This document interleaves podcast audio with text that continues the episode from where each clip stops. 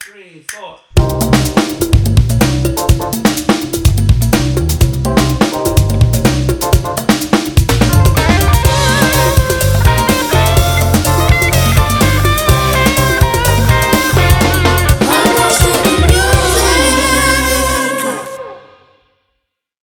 Es la verdad, amigo. No. Algunos están bienvenidos y otros se bien vienen. Es así, amigo. No dijiste ya. mentira, no dijiste mentira. No. no. Yo no digo mentira cuando digo la verdad. Hola. Ay. wow. Sabiduría en pote. Claro. Sabiduría en pote, literalmente. Qué bella esa frase. Hola, chicos. ¿Cómo están? Bien. Tranqui, Aquí todo estamos. bien. El que, no, el que no canta no come bizcocho. Así que Así pónganse que para lo suyo. Ay, pónganse la energía. Bueno, bienvenidos. Siempre activo. Bienvenidos. Buenas noches, día, tarde. a otro episodio de Lost in the Music. Ah, ah, ah, ah, Ese jingle de verdad. Ese problema. Remix. Exacto. ¿Qué es lo que hay, señores? Tranquilo, tú sabes dándole Aquí cogiendo brisita navideña. navideña. Señores, se siente la brisa. That's right. Patricia, ese sticker yo quiero uno. ¿De cuál es todo el sticker que yo tengo? Uno Beatley. Te lo traigo, claro. ¿Cómo no? Yo quiero uno de Bad Bunny. Esto me lo regalaron eh, una amiga que se llama María en un party, un pre-party ante el concierto. Para pegarlo en el zafacón del baño. Diablo, qué asqueroso tú God eres. damn, girl. Diablo, Damn. tú sí eres ratrero y yo dando explicaciones. Tú eres un macagrano. Le pero mira, le pero de atrás poder decir. ¿Tú sabes qué? He set you up. Mm, mm. Está bien. Siempre, siempre me acuerdo de este Nelson es pana. un comediante. Siempre me acuerdo de este pana que. que Oh, he is up there. que, solía decirle a la gente, yo sí te quiero a ti. Y cuando la gente iba a responder, lo interrumpía para decir, para echarte tierra en la boca Eh, y diablo. arriba. Diablo. Bueno, Júntame con ese personaje. escupirme arriba es not about them. I mean, En la- uh. escúpame, dame golpe, dame arrullame. Dame Escúpame taco que tengo- Ok, this is taking a turn. Exacto. Eh, Tiene, hay, que, hay que saber manejarse. Alguien que me escupa. Ay, Patricia. Señores, este- ese chiste nunca se me va a olvidar, ¿verdad? Te ha marcado en tu vida. Sí, Como claro que Jeff sí. Buckley, así mismo. Nada. Silence. I've made my decision. En la- Señores, nada, otra entrega eh, del podcast. Eh, arrojar verdades, dar información de otra entrega, artistas. that. otros artistas, bandas y nada, mandar para el carajo a la gente. Eh, porque, ¿por qué no? Y nada, eh, yo los presenté a todos ya. No. Yo ni Yo sé. creo- En la, No. prueba, en la prueba que estamos haciendo. Bueno, ok, so aquí estoy con Pablo. Tres minutos. Hola. Aquí estoy con Pablo, con Joel, con Nel Flow, Nelson. Eh, nada, señores, voy a entrar de una vez porque estoy emocionadísima con este episodio de este artista, en verdad. Estoy como mona con este episodio. Eh, nada. Ay, no he empezado. No he pensado, es que estoy un poco nerviosa, verdad. Ustedes saben que con cada exposición siempre estoy nerviosa. Eh, pero para hacer una introducción que valga la pena de este artista, yo quiero primero decir que este es el artista de los artistas del, del género. Eh, Vico C dijo en una entrevista que él es el único artista que cuando él lo conoció se sentía un poco intimidado. Eh, Yankee eh, comentó acerca de él y dijo que muchas verdades en sus letras y que él los respeta bastante. Wisin eh, dijo que mucho respeto para él y por encima de hacer un tema con él prefiere darle un abrazo o darse un trago o beberse una cerveza y tocarle la mano porque él lo respeta mucho. Para mí realmente, diablo, qué nervio tengo, loco. What the fuck? Sabes que no está te- aquí, ¿verdad? No, pero ¿qué te te digo? importa, sé que te ta- por ejemplo, mira, a Nelson le gusta mucho. Lo podemos llamar si tú quieres. Dale, llámalo a ver si te lo coge la llamada. Eh, En el break avísame, ahorita, en la pausa. avísame. Y que suena- Y me, que- dan ganas, me dan ganas de poner el efecto del sonido del teléfono. Que a veces son las 4 de la mañana donde puñete estaba. Entonces, nada, eh, hoy vamos a hablar del rapero, compositor, actor puertorriqueño, que cuando salió al mundo... Eh, Ícono. eh, sí, una leyenda realmente. Cuando él salió realmente al mercado fue un fenómeno. Fue el primero en, del género urbano que impactó al mundo. Eh, y es Tego Calderón, también conocido como el Abayalde, el Tego Calde, el canchanchan de los canchanchanes, el enemy de los guasibiris. Ay, Dios mío. el final. Yes. El, fi el final. ¿Viste, viste? Ay, me encanta. But did I lie? No, no, you didn't. Esta más bien es un episodio celebratorio, ya que el álbum El Abayarde eh, cumplió 20 añitos el pasado noviembre Así es. del 22. Eh, este álbum con el, eh, con el que él se convirtió en el primer artista que logró popularizar el reggaetón y hacerlo tendencia mundial. Nada, como siempre, sigamos la dinámica de nuestros episodios. Voy a hablar un poco de sus inicios y de, las- de los trabajos anteriores a La Vallarde. ¿Dónde, dónde pudiste encontrar más, más información? Bárbaro, mira, YouTube, ¿Viste entrevista y vaina? vi entrevista, vi... eh, hay muchos canales como que de músicos, productores, Sí. que van desglosando los... Sí. va- vi un par de eso. El otro día yo vi, me salió un canal que se llama El Movimiento. El movimiento, el podcast. Está que es nada más de reggaetón. Y la historia de todo lo que Durísimo. pasó. Yo lo sigo a ellos. Behind stage. Nice. Es muy bueno, yo lo he visto. Es buenísimo. Eh, también hay un panita que es un español que él, eh, no recuerdo su nombre, pero es muy popular en YouTube. Y él también hizo como un recuento también de Teo Calderón. Es como, ah, es que sí. Hay muchos canales de, de reacciones también. Sí, claro. Varios podcasts. En Puerto Rico hay muchos podcasts también donde Sí. invitan a muchos productores. Eh, por ejemplo, vi una entrevista de que hay mucha información que yo saqué de aquí que le hicieron, le hizo Molusco a Elías White Lion, donde él habla realmente de esto, ya que Elías, y eso voy a hablar un poquito más adelante, que fue realmente el que le dio como el break a Tego para que él, pum, como que realmente pudiera ser el Abayarde, porque él lo hizo bajo el sello de White Lion. Pero no me quiero adelantar. La-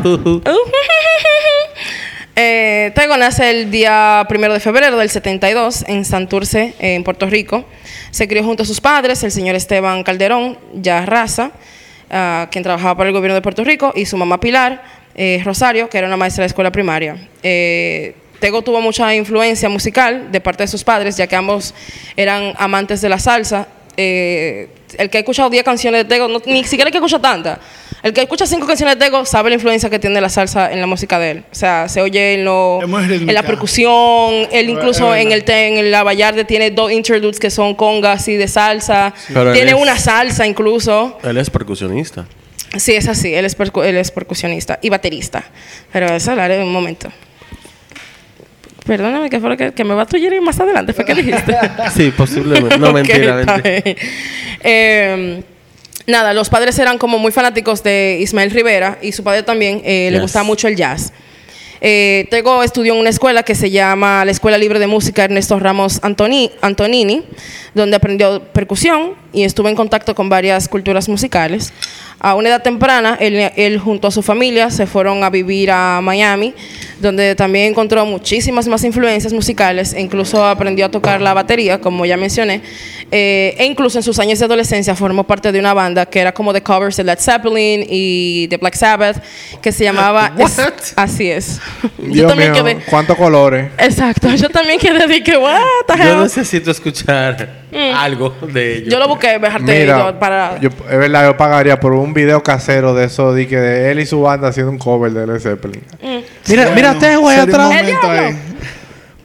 La, la banda se llamaba Skolker. Yo realmente la busqué eh, para nada. No encontré nada, nada, nada. Nada más encontré la información de que él estaba en esa banda. Nada, eh, en esos tiempos ya, eh, inspirado, pa- eh, estamos en los 80, ¿eh?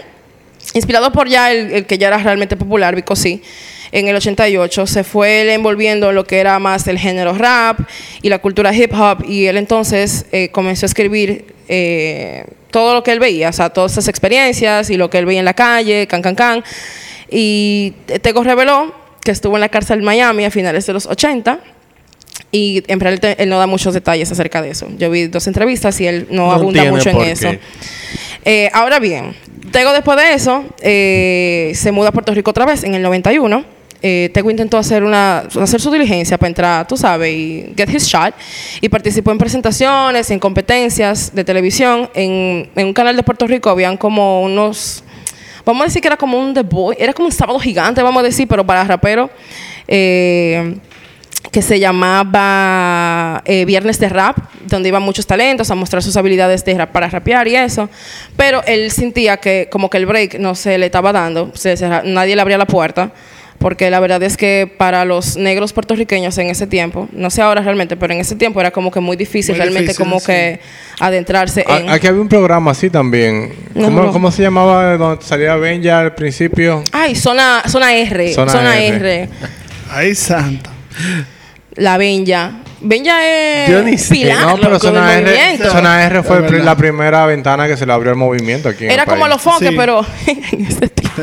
Ese tiempo. Santiago. Pero crazier. Eh, bueno, decía, él se desesperó porque él estaba tratando como que get his break y él estaba dándolo todo y como que nadie le abrió la puerta. Y eso lo llevó a que él se desacatara.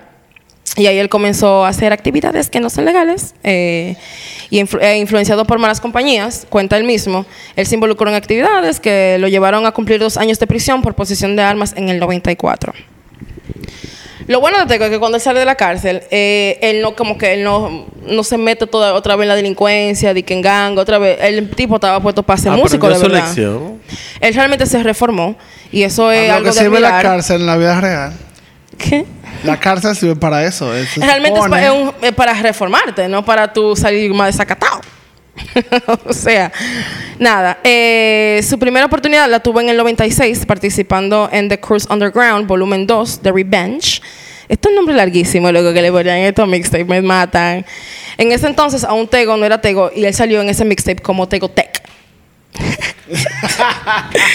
Tego Tech. Eh, el álbum, no- el mixtape no está en Spotify, pero está en YouTube. Los invito. Eh, bien ochentero, así, bien noventero, bien playero. O sea, una cosa underground, así como dice el nombre. loco. Bien underground. Eh, pero solo utilizó el nombre artístico para esta producción de Tegotec. Eh, cabe destacar, como diría Pablo, esta fue la primera Gracias. participación de Tego en una producción de reggaetón.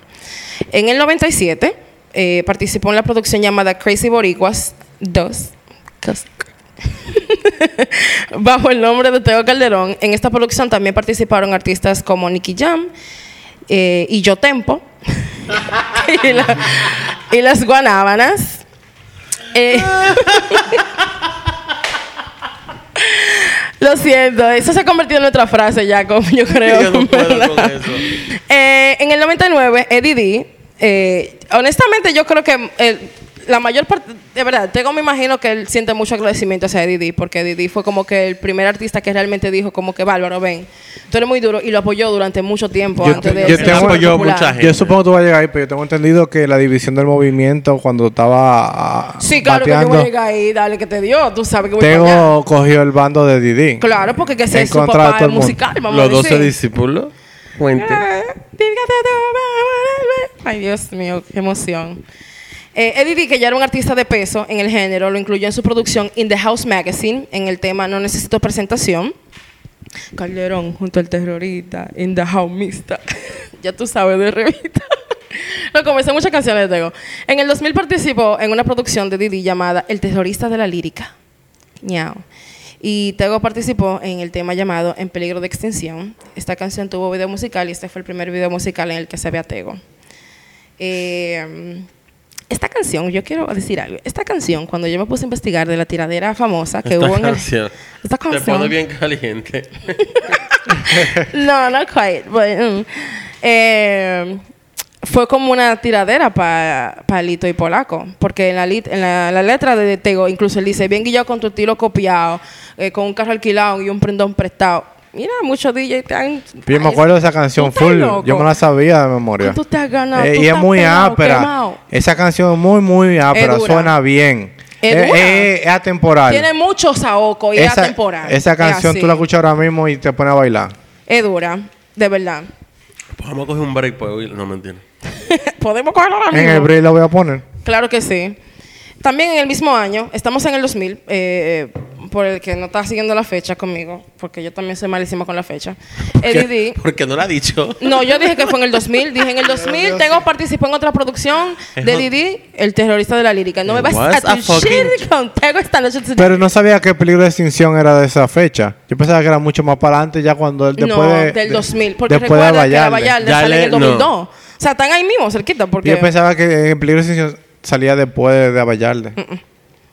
Eso fue como yo la, la, la fui llegando. a la Como tú le fuiste Tú llegando, como- entiendo. Como lo oíste. Pero fue al revés. Bueno, en ese mismo año, Eddie D lo incluyó también en un tema en el que se presentó la... eh, el- ¿De qué? What? Ah, ok. Yo pensé que estaba hablando de algo. Nada. Eh, Eddie D lo incluyó en un tema eh, de la producción Boricua, Boricua NY titulado Elegante de Boutique. Ahí sí. Maldita sea. que Claro, Claro, ese disco es perísimo. Ahí que sale Transformer. Precisely. Mira, Precise, sabe mucho tú de Saoko y mucho de atrás abajo. Hay que hablar contigo. Yo me sabía todos esos reggaetones, loco. Yo te lo tenía todito, todito. Transformen. Que yo no, yo me ve, lo que se me acuerdo ¿Cómo una vez que yo le hice un La comentario. gata que ¿No se ve linda de noche y de de día día ni la la conocen. La, La que gata sale- que se la- de y que- fina y de día. Dale que pausa. su casa es bien tranquila Escúchame. y en la noche, ya mira. En la noche es una piraña. Caña. Plan, maldita, esa, que su carita ya no fuiste, trepa y te engaña. Esa eh. misma. Tú estás loco. Mierda, ponle- vamos a pausar esta Una vaina ahora Patricia mismo. cualquiera. Eh, Escúchame la vida. ñao. Parece esa entera. Bueno, déjame decirte que es un Bueno. discazo. Es un vale tema. la pena. Eh, para esa de misma Hay época. par de clásicos en ese disco. Sí. Sí, Es que en Eddie verdad ese disco entero era bueno. Claro. Para esta misma época, eh, Tego y Elías de León, el propietario de, De White Lion. de White Lion Records, que Elías y ya Eddie D eran muy amigos. Entonces, Eddie sí hace las conexiones para que Tego y él se conozcan. Ellos se conocen, pero como que Elías no hizo nada con eso, como que no dije, te voy a filmar de una vez, tú eres un talentazo. No, él dijo como que, bueno, bien- qué bien, pero no. Eh, en el 2001. I love that for you. Exacto. Eh, en el 2001, Tego participó en un tema que se llama Hola, ¿qué tal? Que es a lo que estábamos yendo antes de comenzar a grabar. El chico de la poesía. Eh, que salió en el álbum La Misión 2. álbum en el que participan parar. artistas como Wisin y Yandel, Héctor y Tito, Baby Rasta y Gringo y otros más. Esta es la que dice, mi terror va a ser el acabose. Ay, qué maldita canción, Dios mío. Yo espero que cuando me entierren hacer así mismo, que todo el mundo esté gozando, que pongan perico arriba de la caja y que todo el mundo se esté dando, porque eso es lo que dice la canción, que Oh, pongan wow. algo fuerte en la caja. ¿No fue que él dijo? Algo fuerte. Lucecita de colores. Así mismo. Cero flores. Ok, lo estamos anotando aquí. Gracias. Bueno, la, grabado. minuta me Está grabado ya. No, se mandará un memo. Eh, en este mismo año, 2001, él participó en la segunda edición de Boricos NY2 eh, con la- el tema Trato de Preferencia. Trato de preferencia para mi audiencia. Ay, Dios mío. En esta producción participan artistas como Daddy Yankee, A.B. Queen, Nicky Jam, Yo Tempo, entre otros. Ok, ya en el 2002, Elías de León seguía con Tego en la cabeza, por lo cual le sugirió a Maestro, también conocido como Maestro Fresh. Eh, señores, fun fact Maestro, espérense. Ustedes saben que Daddy Yankee tiene una película que se llama eh, Talento de Barrio. Hay un personaje ahí que es como que el villano, que es Jacob. Jacob, el, el actor que hace de eso, es maestro. Y hay una frase, luego, que esa película es la mejor frase de la película, la mejor línea. Van, es como un 31 de diciembre, antes de que sean las 12, y él está en el caserío, como yo dicen en la película, en el caserío, papi. Eh, y él saca una pistola y dice que sean las 12 ya, puñeta, papá. Y tira dos tiros para arriba. I love maestro. I love that for you. él falleció en agosto, como les mencioné, fuera del micrófono y nada, rest in peace. Se dio un tiro en la cabeza. Anda. Eh, Agosto ahora, 2022. sí. Bien. No, ya él dijo lo que iba a decir antes de que venía los micrófonos. Ay, mi madre. Nada, él le pidió a maestro, Elías le pidió al ma- maestro que lo incluyera en un tema eh, que él estaba trabajando para ese momento. Maestro aceptó y lo incluyó en su álbum Maestro de Movie, en el tema llamado De Pura Cepa. Esa otra canción es durísima. Ese álbum entero es muy bueno. Eh, siendo este el primer trabajo de Tego bajo el sello de White Lion, ya ahí mismo, ya Elías dijo, no, este tipo le mete demasiado duro, vamos a filmarte. Eh, vamos a hablar de la firma de Tego ahí un poquito. Eh, cuando a él lo firmaron, al otro día él comenzó a grabar el álbum de una vez. Y la primera canción que él grabó fue a bailarle. Ay. Wow. Fun fact, ahora que estamos hablando de cuando él está grabando, ¿verdad? Tego no sabe cantar encima de pistas de reggaetón. A Tego hay que tirar una pista de rap. Y la persona que va entonces a armar todo el muñeco de la producción tiene que montarlo en un reggaetón. Porque él no sabe cantar en reggaetón. Ah, o sea, él, él tira rima. Él tira las rimas arriba de un rap, obligado. Porque él rapea. Porque Y él es rapero. Él de tiro rape- reggaetón. él no es porque lo fueron invitando. Sí. O sea, él es como reggaetonero por, por coro. Como, su- como, Como bueno, ya me pegué ahí. aquí y la gente le está llegando. Eh, Lo que pasa es que él es rapero, pero rimando él tiene saoco. No, el tipo. Él, ri- él rima Loco, lo que pasa es que el- con, el- con un estilo como que va a un tempo más lento, entonces cae bien con el reggaetón, pero él no te está rimando arriba del reggaetón, porque Es el un reggaetón rap. es para bailar y él está rapeando. Lo que pasa es que él rapea lento y con palabras a veces que son largas. Él como que va y su cambiando tono de los voz, como tempos. es súper grave, no, puedo- tú sabes, no sé. Tego para mí es, perfe- es perfecto para los dos. Pero cuando yo oí que él, cuando escuché que él dijo eso en una entrevista, yo dije, mierda, eso hace total sentido para mí lo que él está diciendo. Mm, y además el tipo comenzó realmente fue rapeando, no fue de que quiero ser reggaetonero. Mira, el tipo yo- quería ser rapero. El otro día estábamos hablando que yo lo, lo trajeron, yo lo vi en vivo aquí. eh, para mí fue aperísimo ese concierto. Me- yo no sé todavía por qué no lo siguen trayendo. Debería ser como que algo recurrente aquí. Hubo un chiquichó cuando él vino aquí con ese, con ese álbum. No. Sí, sí, en esa vez fue, hubo un show, podemos hablar de eso. Sí, como siempre. Pero, mira, él salió a cantar y fue con una orquesta. Tocó Mm. instrumentos y no había DJ. Era como que conga, batería, Diablo, qué duro. guitarra. y Música en vivo de verdad. Exacto, sí, fue Remy que hago. Remy que pego. Loco, yo amo ese tipo. Ese tipo Diego, de- eh, di que- Linda. di que Diego Tego. Oh my God. I love you, Diego. Ese tipo tiene un fucking sazón que no tiene Saoco. nadie. Es que él, él es un- una vaina que tiene en la voz que de verdad Un nadie la swing, un tiene. saoco. Claro. Es un cambio del cielo a la tierra cuando no es por echarle mierda a lo demás. Claro, no. pero de verdad que es el- una diferencia del cielo a la tierra.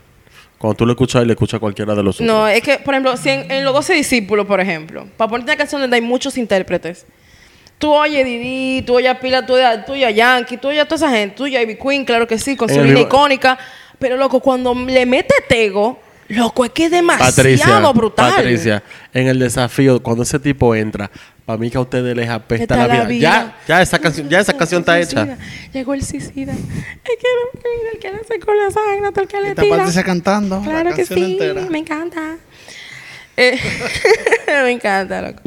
Eh, luego de esta participación en el álbum de Maestro, él tuvo una, también participó en Los Matadores del Género. eh, Duro. De Bling Bling Music. Con Ahí- el ahí- tema Báilalo salió- como tú quieras. Los mataron. ¿Quiénes salían en ese álbum de los matadores? Porque Eh, bueno, ahí este estaban la Guanábana. Eh, Sí, eh, aquí nada más solamente tengo como que lo produjo fue Looney Tunes. Para mí era como que lo más relevante en ese Qué raro. Porque el. Looney Tunes era que estaba haciendo todo. Todo loco. Esos tigres estaban fuera del planeta. Tienen que estar sentado en su casa feliz. sí. Ahora bien, después de Los Matadores del Género, ahí fue que apertó la cosa, cuando él participó en, en el álbum Planet Reggae con el tema Cosa Buena. En el video de esta canción es que Tego se le mira por primera vez con su distintivo afro. eh, de, de esa era de Tego, porque después Tego como que... Sí, él varió. Él fue variando. Eh, ahora incluso él tiene... Él usa dreadlocks ahora. eh. Hace mucho que las tiene los, los dreadlocks. Y digo ahora porque estamos ahora, en el momento de ahora. Era un comentario. Ok. Um, Él Ok. está loco por buscar No la- fighting, no fighting. no hay que ponerse No fighting. No, Cálmense Shakira y Wyclef. No Shakira y Wyclef aquí. Eh, y fun fact de eso, todo es fun fact para mí con este episodio. Yo Claro. grave con eso. Tú eres un fun fact. Para que lo sepa, eso parezco yo. Eso parece. Eh, él se quedó con ese afro porque para ese video él se le iban a hacer unas trenzas. Y la jevita que le iba a hacer las trenzas no apareció. Y él dijo, bueno, esta mierda se fue así. Pero que está- eh, ¡Pam! Y se le quedó el afro. pero el afro se está abusando en Pero ese esa es, tiempo. mira quién llega. Cosa Comenzó a buena. usar- Ujú. eh, lo- entre los raperos gringos se comenzó a usar el afro también en ese tiempo. Mm. Para esa misma fecha. Para 2003. Diablo, Sí. no sé, porque Nori... t- Bueno, es que mira, Fat Joe era... Mira, para el 2003 estaba. Calvo, trenza, había muchas cosas. Había mucha crisis musical. Había muchas cosas pasando en el momento. Para empezar por ahí. Y los tigres Exacto. usaban mucho durag también. Sí, Tú es sabes. verdad. Como que no te podría decirte qué otro artista yo vi con afro. Porque siempre usaban de que The Waves Pero el o durag, pero el durag era para proteger el afro. No siempre. Durag es para proteger trenza y también para una, un peinado que se hace con onditas, como con olitas. Y es para que no se te desarreglen. Eso es como un tubi para hombre. There That's you go. right. The more you know. Vamos a coger un break para que Patricia ya se adentre. Adentro. Duro. En, Dura. um, venimos ahora. Ok. La glow aquí. Nada. Eh, Volvemos. Cuando el, el amarre que nos tiene Tego nosotros, que disfrutamos del género de reggaetón, apretó. Él, él prendió este velón ahí fue. Cuando él en plan de reggae saca el tema Cosa Buena. eh, que ya mencioné, tan, tan, tan, tan, con las trenzas, dije el show del afro y ya se le quedó el afro. Voy a hablar entonces, eh, fun fact. Mi banda con el fun fact esta noche tonight. Ah, a Elías le preguntaron en una entrevista que de dónde viene todo el concepto de la carátula del álbum, que sí o que sí o cuánto. Eh, para los que no recuerdan, es una foto de Tego, su cara, él con unos lentes, su afro, y es rojo con, con negro. Él dice, mira, no fue planeado. Eso fue que él se puso en una pared, le tiramos una foto y cuando quisimos como hacerle algo, fue como que, mierda, no había más diseño y le pusimos ese rojo con negro. Es como que ya su cara con el afro Es hacía una silueta violen- que, es brutal. que marcaba la imagen. Era como... Exacto, exacto. Entonces, él dice como que todo, hubieron muchos problemas como a la hora de diseñar la carátula y él dijo como, mira, loco, ya, que salga lo que tenga que salir y que la gente se coma eso. Y que cuando en ese tiempo no teníamos mucho Photoshop. No, para nada. Eso era ahí en Paint. No eran lo mismo. No, yo tenía su vaina, pero si sí fue que quedó bien, sí fue que quedó bien. También voy a aprovechar la oportunidad de que estamos hablando de la, del concepto de que Para agradecer. el abayarde, eh, abayarde es una hormiguita roja. Eh, que se le dice a los, eh, así le decía a su abuela a él, porque él era como tremendito cuando era niño, y le- la abuela decía abayarde. Y da la coincidencia de que la hormiguita roja que le decía a su abuela, coincidencialmente es, el- es rojo como la carátula de su álbum. So, cae Ah, perfecto. Es como que lo- los planetas se alinearon en ese tollo que estaba pasando para que todo saliera como así perfecto. Eh, Tego, antes del álbum Abayarde, trabajó en otras producciones eh, como No Fear 4 de DJ Dicky, La Misión 3 a otro nivel de Majestic, eh, Fatal Fantasy 3 de DJ Joe, que eh, es alguien muy importante para el álbum que vamos a hablar. Quilates 1, Rompiendo el Silencio, que también es un buen, es un buen álbum. Todos esos, están todos en Spotify. Cabe destacar que en ese entonces, Maldita sea. en ese entonces, lo que se hacía era que los DJs hacían discos y no eran los artistas que lanzaban discos, eran los DJs. Era- eh, sí, ellos sean como... Y los DJs metían todos los artistas. Todos los artistas juntos, es así. Por eso Y- en todos los mixtapes que yo he mencionado están muchos artistas como Daddy Yankee, Nicky Jam. Cada uno metía una canción. metía- exactamente, le metía un beat. Exacto. Es así, amigo. Ahora sí, vamos a recoger para Phone y a, a lo que vinimos. El primero de noviembre del 2002, con 30 años, bajo la firma de White Lion Records, el sello y el sello de Teo Calderón, que se llama Jiggity Records, eh, se lanzó su primer álbum de estudio, titulado El Abayarde. Este álbum fue uno de los primeros álbumes de gran éxito comercial en el género del reggaetón como el, y en el hip hop latino. Originalmente fue publicado como EP. Ok, Viene Bobo. para que tenga una idea. Oye, ¿por qué se lanza como EP primero? Este álbum lo están produciendo DJ Nelson, Maestro y Looney. Y Alberto Style. What? Bicho. Maldita sea. Lo sacó de. Vamos. Mira, sacate de atrás. Ya, sí, sácate de abajo, amigo. Entonces, Tra, tra, tra. eh, wow. Um, a Looney y a DJ Nelson les robaron cuatro, cuatro canciones de ese álbum, de La Vallarde, y las lanzaron. ¿Quién se las robó? Nadie sabe. Nadie sabe. Ah, por eso sí. ah. Incluso, incluso Looney, eh, en una entrevista que él dio en el 2019, él dijo como que, mira, yo estaba súper nervioso. Cuando esto, Looney era un carajito, loco. Looney era un ca- carajito cuando él sacó más flow. es- Se le veía en la cara de que un ya tú bicho. sabes. Entonces, esta era la primera vez trabajando con una vaina de un tigre de que, que ya pila de gente estaba respetando.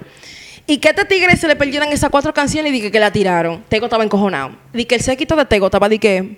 Él dice que, mira, a mí me llamó un tipo que es amigo de Tego. Y yo estaba llorando, o sea, lo que yo estaba nervioso.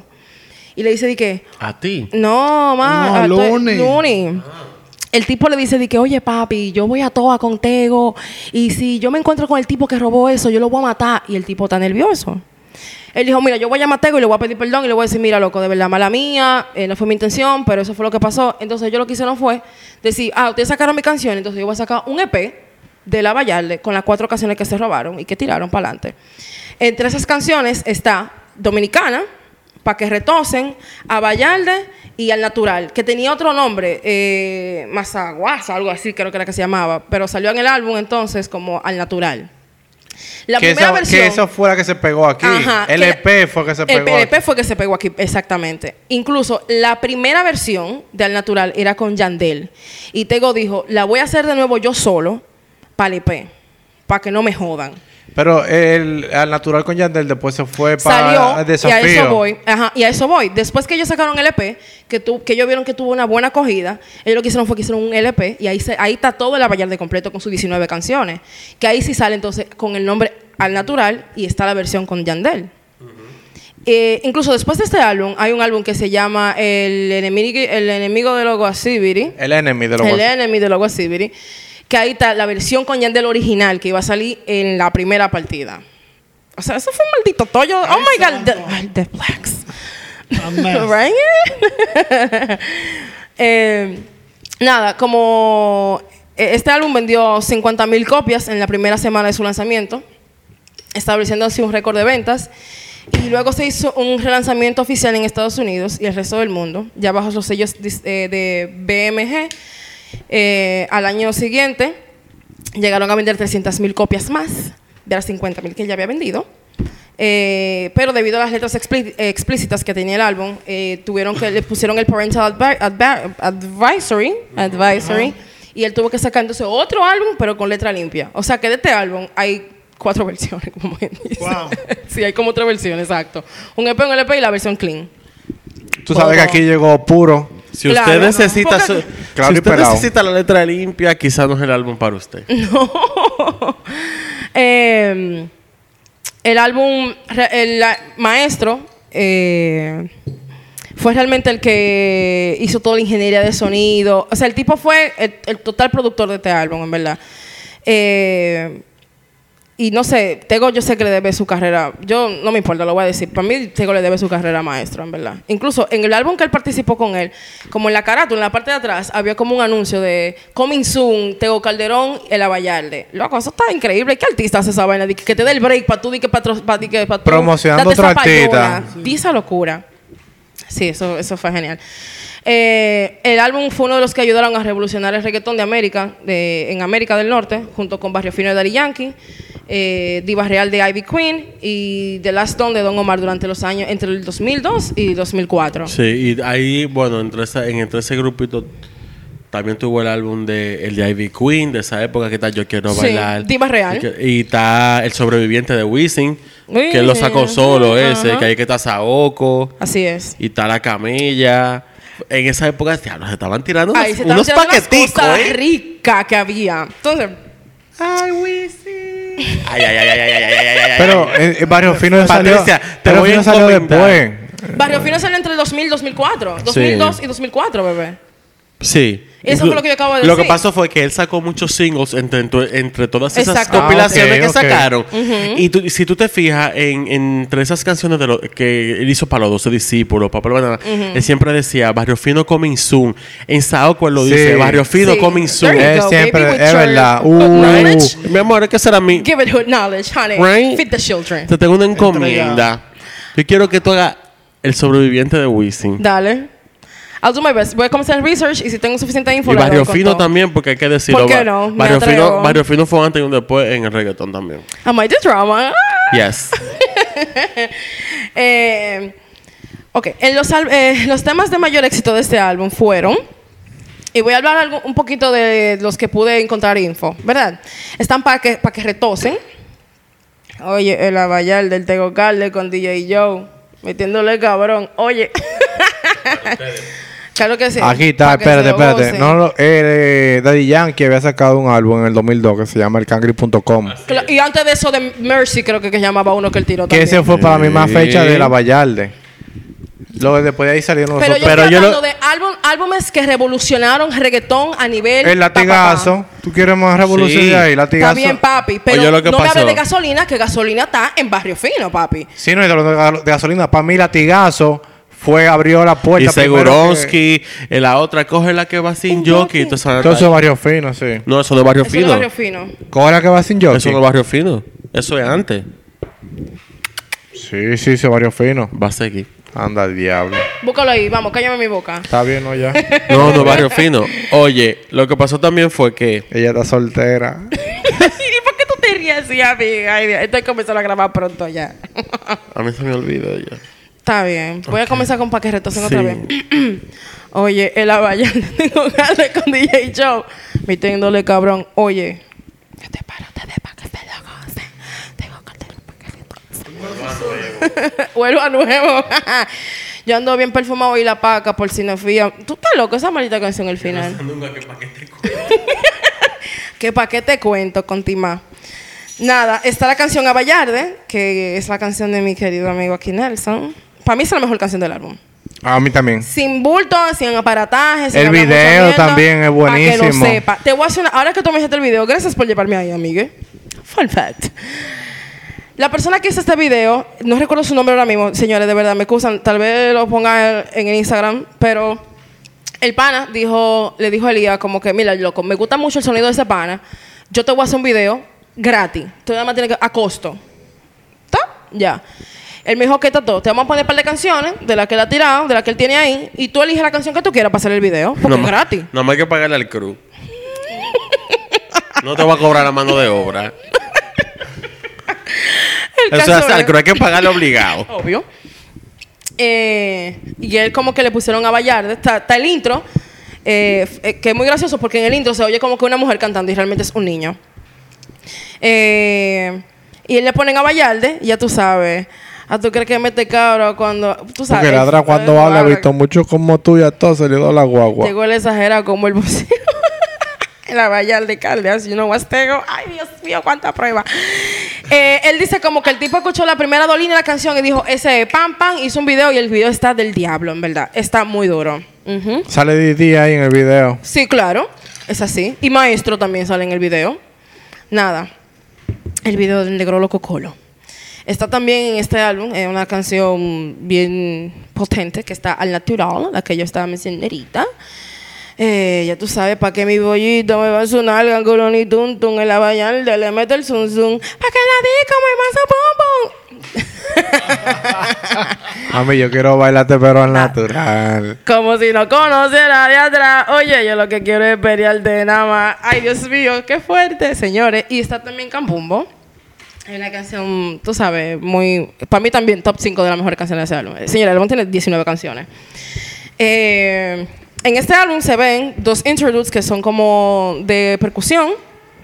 Eh, que fueron las últimas cosas que se enteraron al álbum. Fue un carajito que tocaba, que incluso está, le dijo Tego, pero ¿por qué tú no metes, ya que tú eres percusionista, ¿por qué tú no metes? No, porque ese álbum ya lo cerró, Elías ya, imagínate, ya.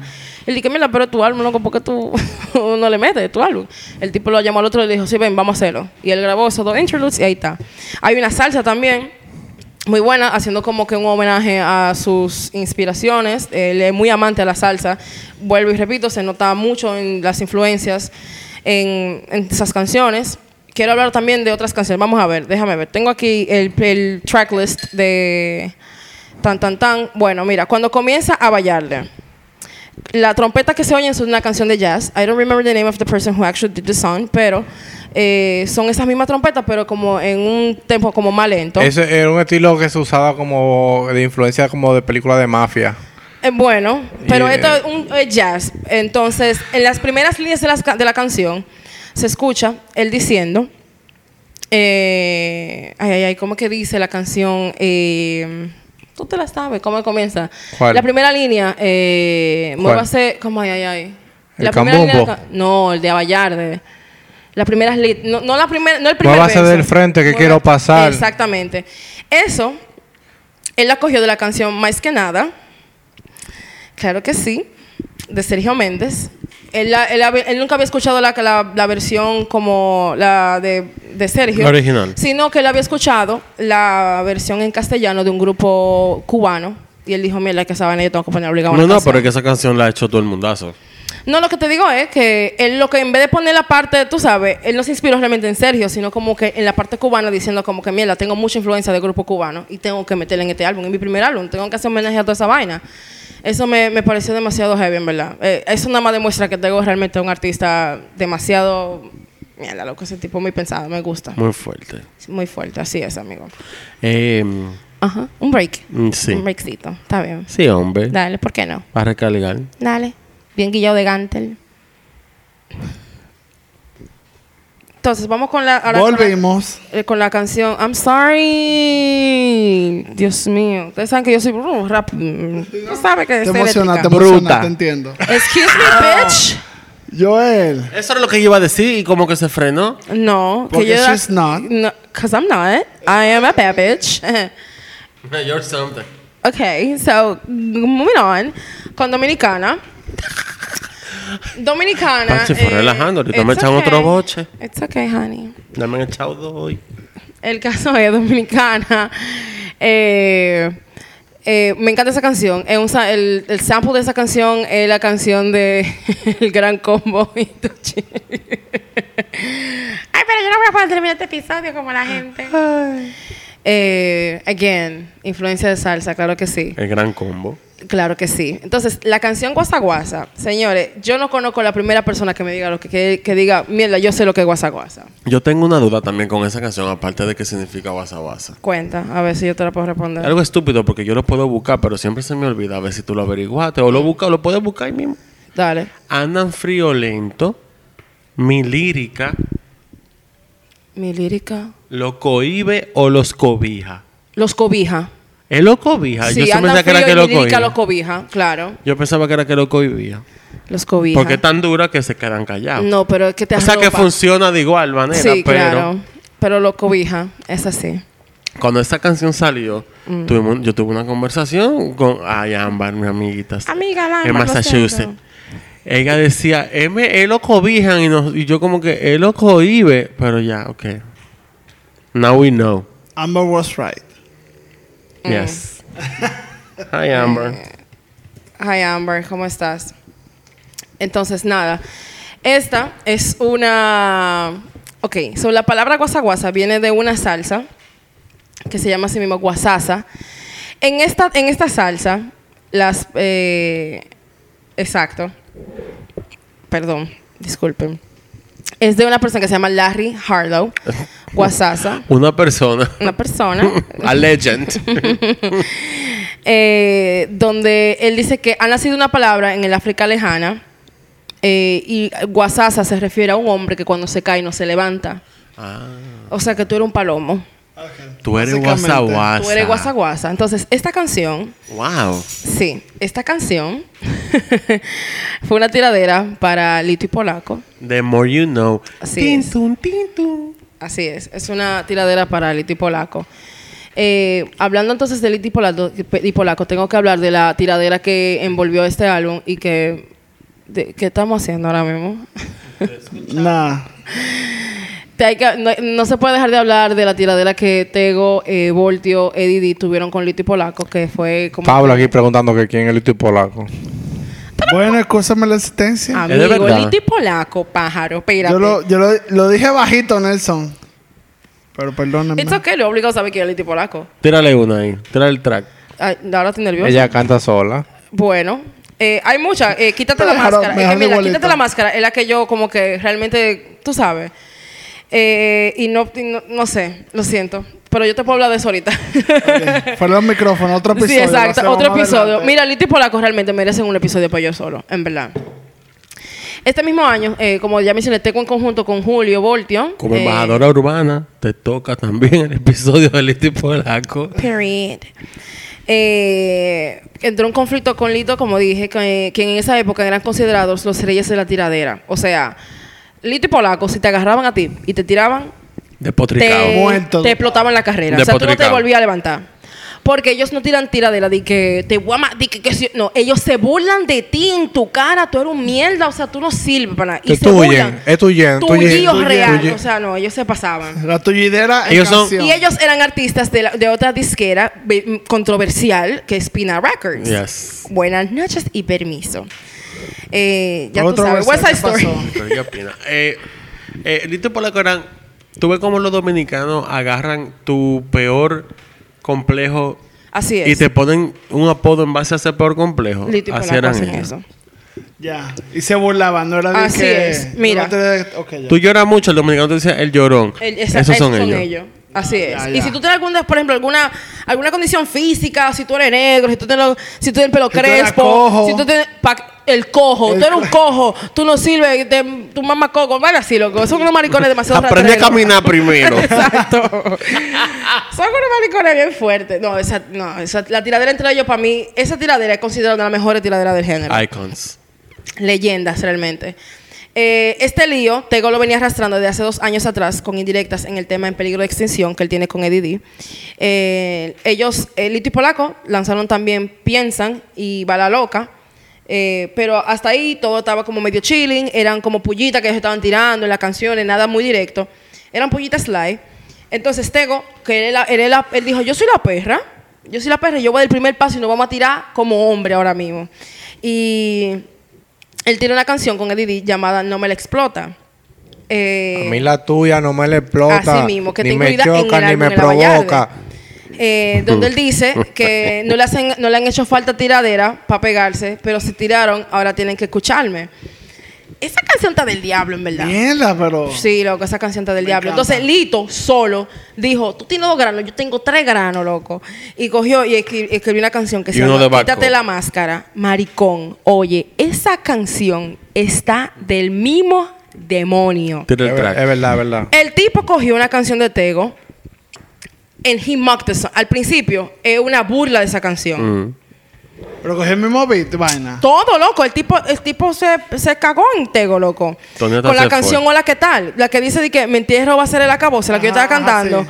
Él comenzó a cantarla, pero en un tono medio burlón, como un payaso, loco. Diablo. Y después comenzó, tú eres un negro feo, que si yo... Loco, el tipo arrastró a Tego. Ahora bien, Tego dijo, soy un negro feo. Él hizo lo mismo. Loco, esa vaina me recordó Pila Biggie. Dijo, di que espérate, espérate. Yo soy un negro feo, yo lo sé, mi amor. Can, y yo te voy a tirar. arriba. A mí no me importa eso no me tuye, porque yo sigo pegándome sin tener que tirarle a nadie. Soy la perra, estoy rompiendo el género. No me importa. O sea, ustedes viven es de la tiradera. O sea, yo puedo hacer muchas cosas. Yo puedo hacer sandungueo, yo puedo hacer tiradera, yo puedo hacer rap. No me importa. Entonces, él tiró, y ahí fue que él mató a ti, el tipo, no, el tipo se cagó en ellos también. Él tiró guasa guasa. Anda, para Y tiró después Guasa Guasa 2. Eh, Exactamente. Entonces, oye, ¿qué pasa con Guasa Guasa? La temática de la tiradera no es para que sea un éxito comercial. Es una tiradera entre los raperos y si al público le gustó, bueno, Ya, toda la casualidad de que al pegó. gusto le- perfecto, pero no es para que se peguen porque la, o sea, la estructura de la tiradera no es de que algo comercial, es de que bueno, vamos a tirar entre tú y yo porque somos somos calle. Lo que pasa es que Teo pegó guasa guasa. Mierda, esa canción Le rompió. dolió ahí, rompió Oye, mucho, esa sí. mierda, esa vaina se oye ahora. Ahí fue que se acabó la tiradera. Entonces ahí armó una guerra que era White Lion versus Pina Record. Exactamente. Todo el Y artista de Ah, Gua- ok. Ahí todos fue White Lion comenzaron a sacar canciones contra Pina. Exacto. Y lo de Pina en contra de White Lion. Yo me acuerdo de esa guerra. Mira, eso fue, eso estaba el demonio. Ah, yo estaba hablando de eso con una persona hace un rato y eso duramos un rato hablando. De verdad, esa tiradera está del diablo. Y Pina Record porque era controversial. Mira qué pasa. Eh, Pina y White Lion son como el yin y el yang. White Lion es ca- la característica de esa disquera es que él trata muy bien a sus artistas. Loco, él tiene artistas ahí en su roster que tienen más de 10 años con él. Por ejemplo, Jawel y Randy, todavía están White Lion. Zion y Lennox, son White- Tego todavía White Lion. Calle 13 y, Y o sea, Voltio, Calle y 13 Voltio. Ah, todavía. y Voltio cuando no era cristiano porque ya Voltio se quitó. sí, sí. Eh, loco, ¿cómo tú? ¿Cómo la gente se queda Espérate, como y? Calle 13 también, ¿verdad? El proyecto Calle 13 y Residente como proyecto solo también es de White Lion. Ah, ok. Eh, Coscuyuela también es White Lion. O sea, tú me estás entendiendo. O sea, son tigres durísimos. Sí. Porque él no, él no filma gente mierda. Pero que él los trata bien. Él incluso dice como que la mentalidad de él como, man- como manager es como que, bueno, yo entiendo que tú estos carajitos que hacen este tipo de música son gente que crecieron con muchas precariedades familiares. Muchos crecieron sin padre, lo crió una abuela, vinieron de la pobreza. Entonces yo entiendo primero eso y después es como que, ok, mira, vamos a tratarte de esto primero. Como, te voy a tratar como la gente, no como un artista. Entonces está Pina, que Pina le saque el jugo al artista, loco. Ah, ya, que son Y él hace 500. mucha marulla. Se ve incluso se puede ver ahora en la tiradera que se tiene Don Omar eh, y Dari Yankee que se están diciendo que tú te dices que tú fuiste y me apagaste la computadora, que tú eres un mierda porque te fuiste de la gira. Porque Pina vivía porque de la co- Pina crea vivía controversia. de la época, yo- controversia. O no, sea, en esa época que nos, Daddy Yankee y Don Omar no se soportaban. no, y todavía no se soportan ni No, con carajo. Ya yo dije que arreglaron su Ajá, pedo. claro. Y está, Ahora se y está en arreglaron. entrevista diciéndose tú yo te digo y tú me dices. Exacto. No dura. You're middle aged. Ustedes tienen nietos ¿Cómo casi, que? señor. Dejen la Son che. Casi no. Daddy Yankee tiene nieto. Ah, ¿y alguien que tiene nietos? A todo esto, yo pensaba que Daddy Yankee tenía 55. Daddy Yankee tiene 45 años. Así es. Porque él empezó a los 16, en verdad. Ah, Entonces, sí, porque él empezó como con el playero 34. Sí, súper carajito. Sí. Y. Señores. Dari, lo que pasa con Pina es que Pina es muy marullero. Pina es como el, el alofoque del género en Puerto Rico. Ay, Dios mío. Ok, yo entiendo. nos van a salar A mí no me importa. No me importa, porque independientemente de que él tenga su plataforma dura, él no es el que más sabe. Ni el maduro tampoco. Ya Le respeto su joseo, pero él no es maduro. ¿Qué hace a los foques? A los foques di que eh, tú no puedes ser maduro que fulano. Tú no puedes ser maduro que yo. O sea, tú puedes ser duro, pero no maduro que yo. Entonces, pine a sí mismo. Aquí todo el mundo puede ser duro, pero no maduro que Pero yo. yo soy el y él maduro. hace lo que sea para que eso pase. Ah, ok. ya ¿Tú me entiendes? Sí, ya entendí, ya entendí. Entonces, eh, no sé, y eso lo dice no solamente Don Omar en sus declaraciones que dijo hace unos, unas semanas, sino que lo ha dicho Arcángel, lo han dicho varios reggaetoneros, que es que el tipo, y mira que está preso ahora, entonces no es por nada, amigo, pero date cuenta. Dos más dos son cuatro. Date Ay, cuenta, verdad, amigo. es verdad, por la, Eh, poses- por la- posesión sí, de armas. Posesión de armas cuando él estaba en, proba- en probatoria Creo todavía. que la pena es un poco excesiva, pero bueno. Lo que pasa es que él es reincidente, loco, en ese crimen. Ah, bueno, en Él ese estaba- él- caso, a él lo acosaron. Lo, y le él se dijeron, coló, es- él quería colar Entonces, café, que se cuele ese paquete. Claro, entonces eso es lo que pasa. Entonces había una tiradera durísima. Tego, a Tego no se le puede. Tego incluso, Nicky en, en su programa que él tiene, yo eh, vi un clip en TikTok donde él dice. a show. Sí, él tiene, incluso Toquicha fue el show de él. Sí. Patricia, yo ¿por- sé eso. Ujú. ¿Y por qué tú no le has dicho? Ah, Yo pensé que tú no Ah. sabías eso. No, yo no sabía que tenía un programa, loco. Tú estás siguiéndolo es que todos él los tiene días. como un programa, pero no es un programa en televisión, es como un, en YouTube, él tiene, es como un talk show, Es- más o menos. Es un programa. Bueno, el caso es que él hace una anécdota de Igual Tego. que este, no está en radio, pero este es un programa. sí, es verdad. Él hace una anécdota de Tego donde él dice como, mira, loco, a Tego hay que tenerle pila de miedo. Aparte de que Tego es una leyenda y tú no puedes venir y que soy nuevo y le voy a tirar a Tego. ¿Qué mierda tú eres, loco? O sea, espérate. Señores, tengo un cálmate. músico estudiado. O sea, No es estate cualquier tranquilo. Y no solo eso, él dice de que, Nicky le dice de que, mira, loco, yo te quiero invitar a un tema. Y Tego le dice, Tato, mándamelo. Ok, le manda, la- le manda, Nicky le manda su parte y le dice, di que, lo llama, di que, oye, papi, yo estoy puesto para la tiradera. Nicky le dice, loco, no hay una tiradera. No, no, no, no, no, tranquilo, que yo estoy a fuego contigo. No, papi, que no hay una tiradera. Porque a Tego lo que le gusta es eso, tuyite ya. Después que él se esa guasa, guasa, yo me imagino, loco, es que le importa un carajo ya hacer música comercial. Y lo Soy la es- perra, I get him. Exacto. Y le dijo, di que tú estás con alguien, está bien, yo le llego, no le pare, llámame ahorita. le dijo así mismo, "Tato, no le pare, llámame ahorita. Y hablemos tranquilo. Yo llego a todo el. Claro, porque tengo el pro... Ah, ¿tú quieres problema? Yo te doy problema. Con este álbum en la Vallarde, loco, yo no puedo creer que este álbum tan icónico esté alrededor de una tiradera. Eso lo hace incluso como más... Y a mí que me encanta el Más chisme, lógico, mierda, exacto, coñazo, me encanta. lógico. Y ven Eh, acá, entonces él se fue de gira o algo. con Él fue de disco. gira, él fue a gira, sí, él vino aquí. En Yes. el 2003 él llenó el Choli, él fue el primer artista de reggaetón en llenar el, Choli- el Coliseo en Puerto Rico. Eh, también fue al Madison Square Garden y vendió 20 mil entradas, una vaina así. Él lo llenó, sold out. Obviamente. Caben 12 y vendió 20. Entonces, no sabía eh, que cabían 12 nada más, I'm sorry. Eh, incluso fue a los MTV Awards gringo con este álbum. A Él fue todo. con. Sí, loco. Él lo dio todo, loco. Bien. Como debe Y ser. entró fue con Abayalde. Cuando salieron- Cuando tuve esa presentación, cuando él está entrando por el público, la mierda, loco, que suenan esa trompeta así de Abayalde. Yo digo, diablo, tengo, pero te I burlaste. remember. ¿En qué Mira. premio fue eso? Eh, en el 2005 creo que fue. Sí, fue ¿Pero de como el quién? 2005. ¿De los Latin Grammy? En- No. no, MTV. Lo que pasó es que para esa época también, eh, como ya la movida latina era inevitable, innegable, o sea, eh, para, lo para lo MTV 2000 Sí, como 2004, 2005 fue. 2005, fue Shakira cantó con Fue Alejandro Joe Sanz, también. Fue Fat Joe. Fat Joe incluso fue que lo presentó a él. Shakira cantó la tortura con Alejandro Sanz la primera vez que, un, que se iba a presentar un artista cantando en español totalmente en los MTV que fueron y, y que fueron en Miami ese año. That's right. Eh, la revolución de la música latina, como la conocemos ahora, empezó Ahí, en ese en, momento. en esos años, exacto. Gracias, Shakira. Para lo que le tiran. A nivel de gringo. Oh, Shakira, Apego Shakira. también. Hoy te no piqué. fighting, girl. Hoy te No piqué. Yo sé que aquí hubo bobo con el concierto de él aquí. eh, Hubo un pequeño- Yo estaba poco pequeña para esa época, pero yo sí recuerdo. El que tema hubo fue mucho- alrededor de, de la canción Las Bonsai. líricas. Ajá. Sí. Porque en la canción Bonsai él habla sobre De mucha ye- marihuana. y Que estaban proyectando hojas de marihuana el No, concierto. mira, lo que pasó también fue Espérate. que ya había una historia. Deme contexto. ¿Qué pasó? Mira, ¿Cuándo fue el concierto? había ¿Cómo una historia. Creo que fue en diciembre de ese año. Del Había 2003. historia ya con el tema de mencionar la Melma.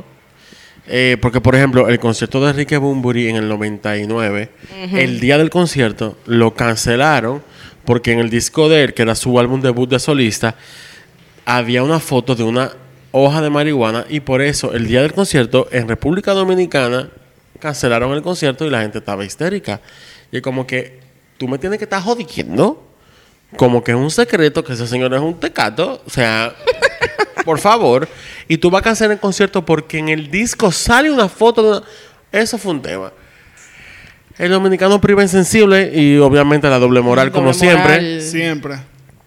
Y ya se habían, ¿sabes? Par de casos, par de cosas. Cuando vino Tego, ¿cuál fue la canción? Bonsai.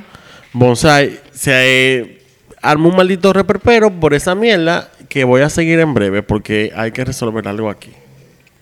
Pues sí, seguimos. Eh, hubo un bobito porque tú sabes que aquí privan en... En doble, los más. la Biblia está en el school. Ay, claro, en Quentin. Eh, pero están pegando cuernos. I can't. Es que te iba a contar. Mm. Incluso recuerdo el día del concierto estábamos en casa de Giselle. Y estábamos como, hasta, hasta minutos antes del concierto, estábamos todavía como cuestionándonos. Vamos o no vamos. Y al otro día, de día después, una amiga mía que se llama Patricia también, Pati Pati, An icon. eh, me contó que una amiga de ella fue al concierto. ¿Y qué fue el final? Y, obviamente. Obvio. Y que después del concierto ya cogió por un McDonald's. Pues ella desmontándose en el McDonald's. ¿Quién se estaba desmontando al lado? No me diga que tengo como Tego, maquidis. ajá. No me diga. Tego se estaba desmontando también con, como con tres Panamá. Y ella fue donde él huyendo. Loco, lo- que sí Yo te amo, más se va. Y le dijo, pero Muy No. lindo todo, pero. no me cantaste mi canción. ¿Y cuál era la Y canción? él le dijo, ¿cuál es la canción? Vamos a cantar ahora. Y ella, y ella agarró y le dijo, son las 4 de la mañana, donde puñete Y cantaba la canción en el parqueo de McDonald's, loco. La amo. Llámame a Patricia ahora mismo, por favor. para que No me- fue Patricia, fue una amiga de ella. Ah, ok. Está Igual, bien. Patricia está en Icon. I bet. Y él se la cantó ahí mismo. Sí, él se, él se trayó de la risa y se la tiró para atrás. Completó el verso, como debe de ser. Ay, Dios mío. Ser una persona presente. Ay, mi madre. Ya. Eh. ya, ok, pues bye. Yo creo que No, esa canción que lleva y trae.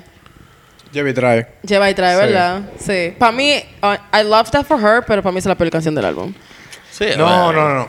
Esa canción en su momento tiene, tuvo su flow. Ay, no. O sea, yo dije para mí, tú sabes lo que te digo, ¿eh? Quiero que traiga No, mi marido. Pues disculpa, no, no, no disculpa, que te den un boche. Eh, en, esa, en ese entonces la canción tuvo su flow. Era como un plato aparte, en verdad. En verdad era un plato Es aparte. que para mí sale como del. Como que. Y que no tenía flow de... de, de- De de- bailar. de- no, no tenía flow de party. Entonces no sonaba en el coro, en No, la no, chelcha. no. Pero tenía... Sí, la canción sonó. Tenía su gustico. Pero nada, señores. Yo me la gozo cuando la escucho igual. Para cerrar, Tego, eh, Se la dedico a los Llevi Trae y a los... A los pelagüiras. Ajá, ya, exacto. cumplió 20 años, eh, se sienten viejos ya. Eh, se sienten viejos ya. Sí, amigo, te entiendo. Una poca. Algo yo soy, icónico, legendario. yo soy como o Mariah, sea, I'm eternally 12. Para mí, de verdad, yo creo que como que eh, no se puede hablar de reggaetón si no se habla de Albayarde. Lo siento. Este es el reggaetonero de tu reggaetonero favorito. I'm sorry. Tego de verdad que es porque es, está ahí y lo que hizo está hecho. Claro. Es una figura que para mí tiene- es como todo Dito y Tego, Y Tego, en aparte. su propio lane, Ajá. claro. Como en otra categoría está él solo. Claro. Y nadie le ha llegado, eh, o sea, lo siento. No, No, y- no solo Han este habido muy disco. populares. No, no, no. y- no solo con ese disco. Él, incluso después de ese disco, él, se- él sacó más, pero, pero lo se, dedicó, se dedicó más a hacer muchas colaboraciones. Sí. Y hasta la, co- él lo dice en, en, en la de Plummer, lo dice, remix que hago, remix que pego, porque todos los malditos remixes que hace se Él lo más pega el porque es Claro. que está ahí, claro que sí. Y me gustó que, que ahora en el podcast mencionamos a Didi, Ahí lo que para mí también es una leyenda Icónico, loco. que ha quedado Claro. súper olvidada. Nadie habla de Didi y todas esas canciones fueron buenísimas. En ese entonces... ¿Quién eh, te trajo a los doce discípulos? era un líder, era un líder. eh, Es que él era el líder- en su momento, él lo fue, claro Quítate que sí. tú que llegó la caballota. Y, Can. y en verdad, el, el hecho de que yo veo que yo sigo a Tego en Instagram y yo veo que él Bellísimo. tira sus fiestas en Estados Unidos. Tego tiene Loco, Instagram. él Sí. incluso, él, le- a él le- Hasta yo sé eso, yo. hubo como un party, loco, en el Choli. Hubo- yo creo que sí, hubo como un par en el Choli. Creo que fue que. No sé, era un concierto ¿A un dónde, party. Bori? En el Choli. Tú sabes, nene. el tan- Choriceo. Transbody. Ah, el corillo. Tú sabes, bien a fuegote. Eh, así mismo, como rico. El caso es que, que creo que había un concierto y creo que era, sí, era como un concierto y Tego fue al concierto. Oh, nice. Loco, y todo el mundo, y había mucho ahí, mucho arte- estaba Calle 3, estaba No, no, Bonnie, no, no, estaba... no. Eso fue. Eh, Fue un concierto eso de fue algo. los Latin Billboard de, la- de este año o el año pasado. Que en el after party Tego cantó. Exactamente. Pusieron a Tego a cantar en el Loco, after Y party. ahí estaba todo el mundo haciendo reverencia al que se la Todo el merece. mundo le dio loco. respeto. Mierda, Diablo, todo su loco. respeto y todo Estaban su... Y eso está en Y me YouTube. gusta ahí. mucho que a, to- a Tego le dan sus flores vivo. Mierda, no puede decir Tego que... La gente no puede decir cuando Tego se muere, di que diablo, debimos... Ese es el No, término de loco. este año, dar las flores. Darse sus flores, El año claro. pasado. ¿De qué año? ¿En ¿Dónde? Yo ni sé dónde estamos ya. En verdad, mira, y ni siquiera a eso le dieron tanto como que... Ni siquiera a partir de ahí. Eso aparece por ahí. Eh, lo que iba a No. decir es que Tego hace sus fiestas. Yo me entero por, por- a través de su cuenta de Instagram. Está picando. Que él pica aquí y allí, hace fiestecita. Lo veo bien. Eh, y aquí, siendo una influencia tan fuerte, no lo están trayendo. No, como que eso es algo que tiene que pasar Yo recuerdo una que lo- vez al año recu- mínimo. Recuerdo Claro. que lo trajeron a Praia una vez. Yo lo vi en Diablo, Punta, en Punta Cana. mano. En un, en un Pineapple Bowl de la gente de Shave Your Legs y eso.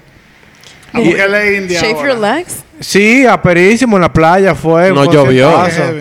No, yo... Óyeme, a él deberían traerlo. Y, Anual. y yo me, me Sí, es sorprendí que después de lo que pasó, que le hicieron su reverencia en el after party aquel que él cantó, pensé, bueno, por fin, o sea, ya a partir de ahora yo imagino que su productor, su Me lo manager, encuentro raro también que él. va- que- lo, va, lo va a poner adelante, lo va a comenzar a busquear en todos lados. Me lo encuentro raro que para los 20 años del disco tampoco se hizo nada especial, que No. yo sepa. Que no, que no ha salido el, que no ha salido el fucking LP. ¿Dónde que, ¿Cuándo que lo van a sacar? ¿Qué es lo que hay que hacer? ¿Con quién que hay que hablar? Aquí hay que mamárselo. No, Eh, no, Patricia. Un momento, por un LP no. Un momento, por favor. Eh, pero sí, me, pareció muy...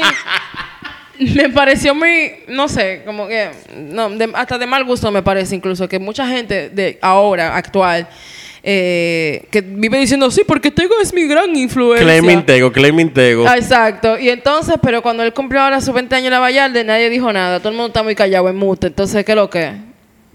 Está, pónganse claro. Yo vi par de vainas gringas que Pónganse sí, claro, que lo par de gringas gringos, publicaron los sí, 20 Rolling años. Stones, loco, hizo un Vamos a artículo. traerlo nosotros. Tylo hizo un artículo. Vamos a hacer party nosotros a traerlo. Eso fue todo Es, por un- hoy. es a un soldado. Es un 20, soldado. 23. Hasta una rodilla me dolió.